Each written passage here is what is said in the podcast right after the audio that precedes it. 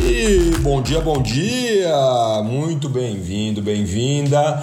Mais uma ficção de 10 no ar nesse dia 14 de abril de 2022. Seja bem-vindo e hoje é um dia especial porque estamos indo para o Paraná entregar três, isso mesmo, três palestras do projeto Comunidades, onde as pessoas a partir do momento que elas me levam para a cidade, eu isento o meu cachê de palestra e elas precisam apadrinhar uma criança carente para uma segunda língua.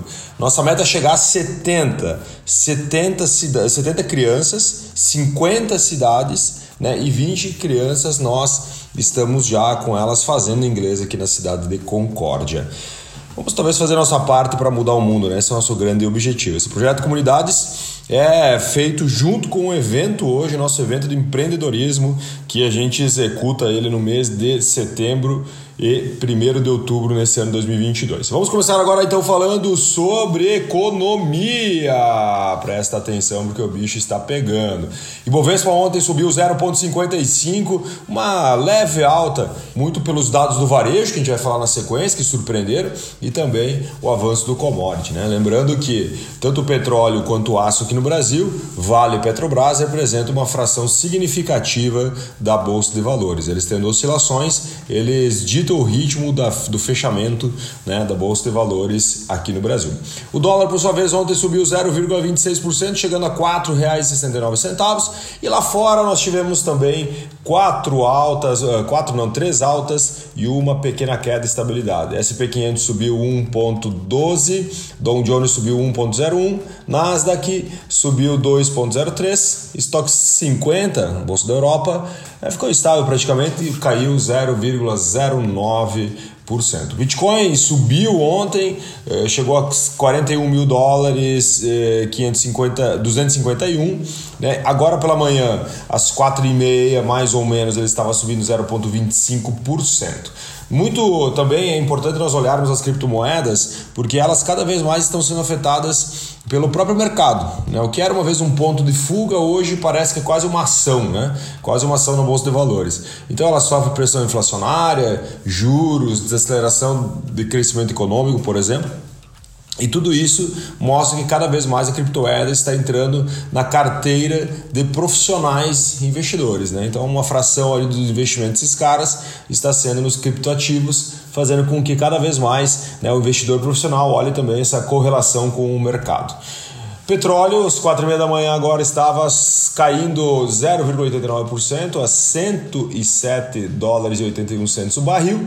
Ontem o petróleo fechou em alta de 4%, né? Então o preço dos petróleos dispararam depois que a China afrouxou alguns lockdowns, né, que estavam lá no seu país por conta da COVID-19.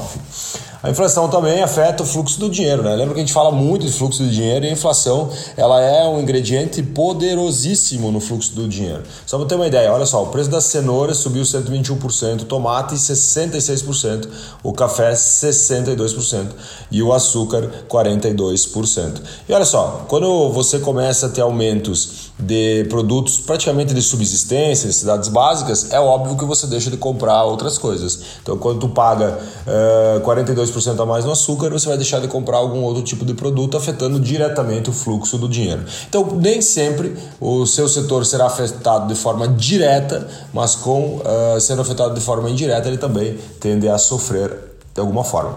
Vendas no varejo, ó, presta atenção que essa notícia aqui ela foi muito importante ontem para o mercado e também é muito importante para nós aí no que tange, inclusive o fluxo do dinheiro.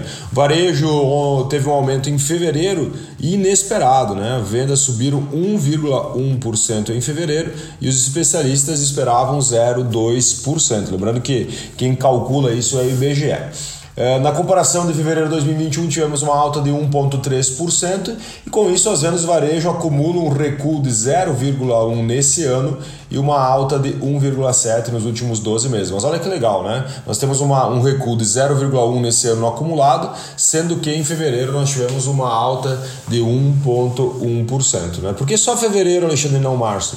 Porque o IBGE traz um pouco o comunicado de alguns indicadores, no caso esse aqui do varejo é um deles. E quais foram as maiores altas? Preste atenção agora.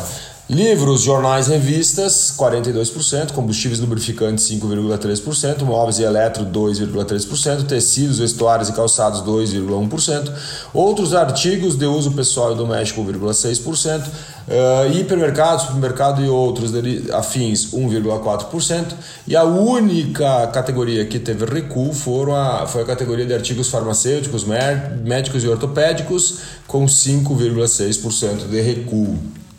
E se a gente vai para o índice do varejo ampliado, olha só, é bem importante que nós temos o índice do varejo e nós temos o ampliado. O ampliado ele inclui as atividades de material de construção civil e também de veículos. Como são vendas de high ticket, geralmente, geralmente não, eles separam a venda do varejo ampliado para não distorcer muitas vezes alguns, algumas análises. Então, quando a gente inclui então, material de construção e veículo, a gente coloca fevereiro com uma subida de 2% ante janeiro, beleza?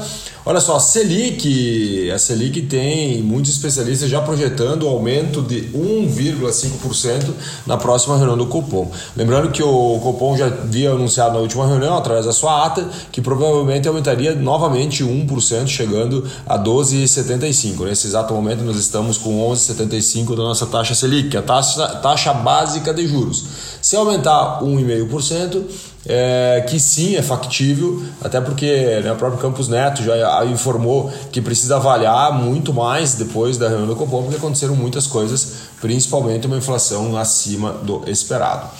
Efeito lockdown na China, né? Então muitas mercadorias estão presas na China, principalmente com os lockdowns causados pela Covid, e isso pode né, literalmente ser um grande problema para o mundo porque acaba afetando as cadeias, né? Aquela cadeia, por exemplo, assim, pô, eu preciso receber um componente chinês para colocar na minha produção, pode ser que quebre algum elo e isso demore algum tempo para voltar, não é só tipo assim, ah, receber o produto que tu sabe que o fluxo né, natural das coisas ele acaba quebrando. E nós temos muitas, muitos bloqueios parciais ou totais. Só para ter uma ideia, cidades onde. Hoje a China, ela mais ou menos em torno de 20% da demanda global vem da China, da sua, sua cadeia de suprimentos. Se nós olharmos somente para as províncias que há algum tipo de bloqueio, parcial ou total, estima-se que 40% do PIB da China, que comanda 20% da demanda global esteja de alguma forma afetado, só para você entender o tamanho do problema. Isso também afeta as importações da China, né, que tiveram uma queda inesperada agora em março, justamente por causa da Covid. Só para ter uma ideia, as importações recuaram 0,1% em março. Lembrando né, que a China é um país que está crescendo muito nos últimos anos, então quando tem um recuo leve, uma estagnação, isso já acende o farol amarelo para todos os países do mundo. Até porque a China é um grande comprador, inclusive do Brasil, é nosso o maior comprador ainda na, na, atualidade, principalmente de commodities. Tanto que a gente apanhou um pouquinho, né? Quando a China importa menos, se eu colocar aqui, por exemplo, importações de soja da China, vamos pegar só como um exemplo, né? Elas caíram 18% em março na comparação anual. Né? E os embarques dos primeiros três meses do trimestre caiu também 4,2% em relação ao ano anterior. Então é muito importante nós olharmos com carinho, porque isso aqui afeta o fluxo do dinheiro. Se a China compra menos, eu tenho menos dinheiro em casa, tendo menos dinheiro em casa, eu distribuo menos dinheiro e assim segue o fluxo. Inflação no Reino Unido, ontem falamos de inflação na China, Estados Unidos e Rússia, se eu não me engano. Vamos falar um pouquinho de agora inflação do Reino Unido. Inflação anual no Reino Unido atinge a máxima de 30 anos, então desde 92 que não chegava nessa inflação acumulada, né? E nesse momento o Reino Unido chegou a 7% em março.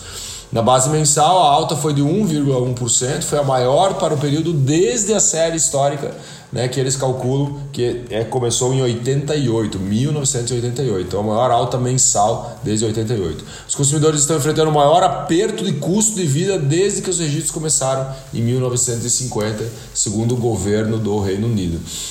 Ah, a China cortará o compulsório. Lembra o que é o compulsório? Compulsório é o depósito, olha só, presta atenção que isso é importante também.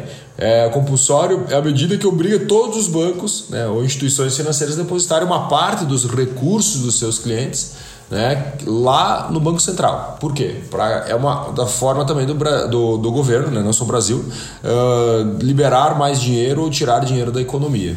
Né? Por exemplo, agora o Brasil ele está com um compulsório de 20%. Chegou a 17%, uh, se não me engano, foi ali por novembro do ano passado, ele aumentou para 20%. Antes da pandemia era 25%. Ou seja, o Banco Central ele retia, retinha uma parte do dinheiro das pessoas para tentar fazer com que os bancos não emprestassem todo esse dinheiro fazendo com que essa seja uma, também uma, uma, medida de segurar ou avançar a economia. E o que aconteceu? está acontecendo? A China está cortando o compulsório, está incentivando os grandes bancos a emprestar mais dinheiro para fazer com que a economia continue circulando por lá. O preço ao, produtor nos Estados Unidos sobe mais do que o esperado em março também. Cara, a inflação está batendo no mundo inteiro. Né? Então, o índice de preço ao produtor uh, para a demanda final aumentou 1,4%, né? depois de uma alta também de 0,9% em fevereiro. Nos últimos 12 meses, para você ter uma ideia, isso que é Estados Unidos, cara, não é Brasil. O índice saltou 11,2%. E a Rússia vai sofrer um pouco mais, né? A partir do dia 15 agora, vários trades globais, né, que compram petróleo, vão deixar de comprar o petróleo russo, segundo algumas fontes.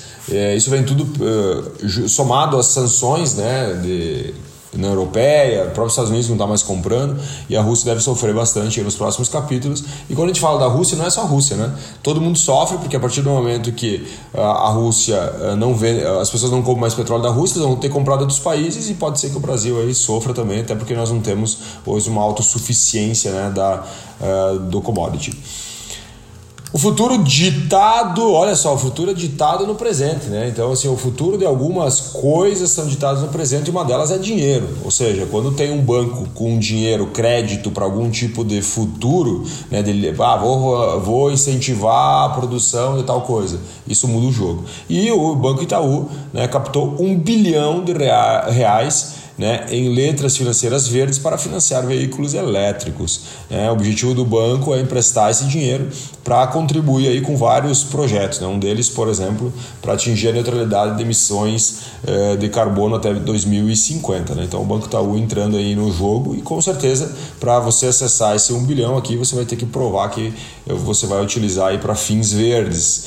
E para a gente finalizar, olha só, né? mais do que imposto, o Metaverso anunciou que vai cobrar uma comissão de 47 7,5 isso mesmo, para vendas de ativos digitais e experiências feitas dentro da plataforma de realidade virtual de sua empresa.